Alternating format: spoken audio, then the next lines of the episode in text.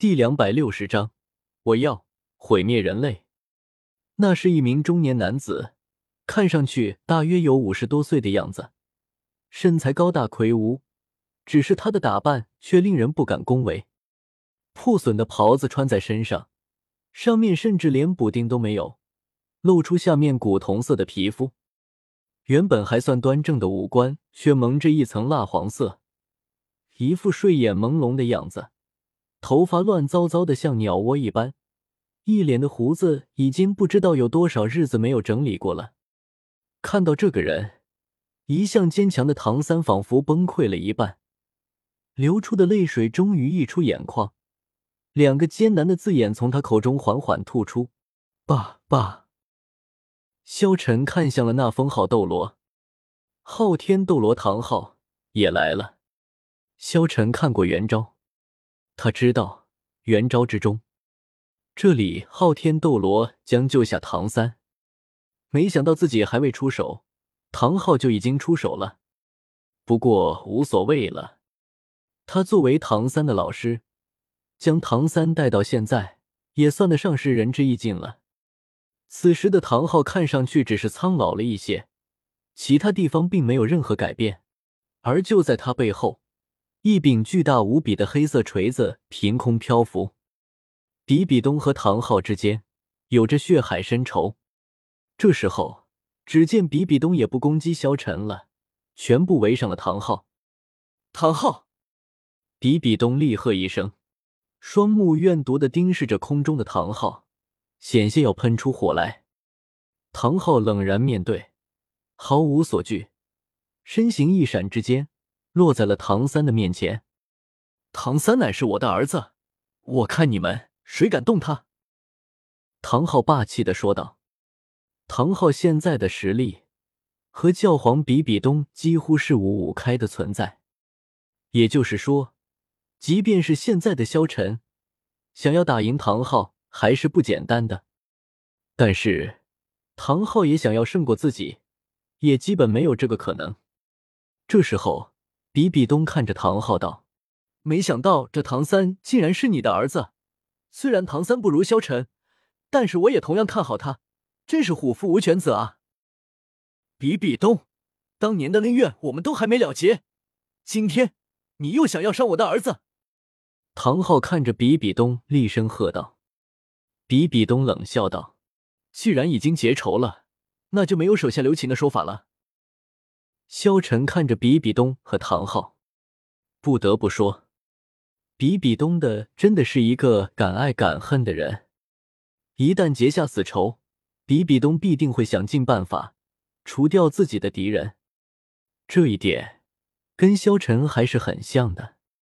萧晨可不是什么好人，也不是什么圣人，他只不过是为了满足自己的私心罢了，为了保护那儿他们。即便是与武魂殿为敌又如何？即便是与天下为敌又如何？这时候，只见菊斗罗与鬼斗罗分别退到教皇身边，三大封号斗罗魂力全开，无比庞大的压力令周围的魂师们慌不迭的退开。教皇比比东猛地一挥手，一声尖笑从手中发出，仿佛是在相应他似的。教皇殿内。四声尖笑同时响起，叫人了。唐昊淡然一笑，在他身上有一种特殊的气质，仿佛面前就算横亘着千军万马也无所谓的淡然。一个接一个魂环从唐昊脚下徐徐升起，魂环上升的速度并不快，但伴随着每一个魂环的出现，站在那里的唐昊就变得越来越凝重，面前那三股巨大的压力。竟然被他身上逐渐增强的沉凝气息压了回去。黄黄紫紫黑黑黑黑红，唐昊身上出现的九个魂环竟然和教皇比比东身上的一模一样。在他身上的最后一个魂环，赫然也是十万年的存在。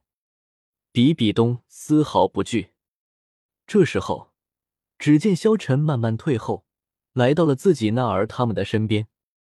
古月娜没有丝毫异常的神色，即便是被一个个魂师包围的时候，他也没有变色。现在的古月娜虽然还不能够发挥银龙王的真正实力，但是面对封号斗罗，他还是有把握能够战胜他们的。至于其他几只魂兽，他们虽然都是十万年魂兽，但是现在已经化形了，实力必定大打折扣。他们不是封号斗罗的对手，但是勉强自保，他们必定还是做得到的。萧晨哥哥。看来人类和魂兽的仇恨还是无法化解啊！古月娜看着萧晨说道。萧晨点了点头道：“人类和魂兽已经几万年的仇恨了，这种仇恨不会随着时间消失的。人需要魂环，所以便会猎杀魂兽。所以，萧晨哥哥，你认为这种单方面的索取对吗？果然，除了萧晨哥哥，所有人的人类。”都该死！古月娜开口道：“萧晨哥哥，我还是决定实施那个计划了。我可能快要陷入沉睡了。这次沉睡醒来，我将会觉醒全部的记忆和大部分的实力。我要毁灭人类！”此言一出，萧晨大惊。虽然他对于斗罗大陆的人类没有特别多的实感，但是毕竟他也是人类。要是人类真的毁灭了，他甘心吗？萧晨连忙看着古月娜问道：“娜儿，你忘记了我们之间的约定了吗？”古月娜摇了摇头道：“和萧晨哥哥的约定，娜儿一直记在心中。所以，娜儿准备给萧晨哥哥时间，以我沉睡醒来的时间为日期。只要这段时间之内，萧晨哥哥能够掌控所有人类，那儿便完成与萧晨哥哥的约定。”不然的话，我要让这个世界只有萧晨哥哥一个人类。”古月娜态度坚定的说道。“人类与魂兽，这个无法调和的矛盾，这一刻在古月娜的心中爆发了。”萧晨看着古月娜，他明白这一刻的纳尔是认真的。萧晨最终还是点了点头，他既不希望人类毁灭。也不希望纳尔与人类为敌，所以他会做到他承诺的一切，统治整个大陆，统治全人类。萧晨暗暗的下定了决心。这一刻，场上只见比比东和唐昊对峙着，尽管魂环相同，可此时此刻，唐昊身上所展露出的气息，却是连教皇比比东也无法相比的。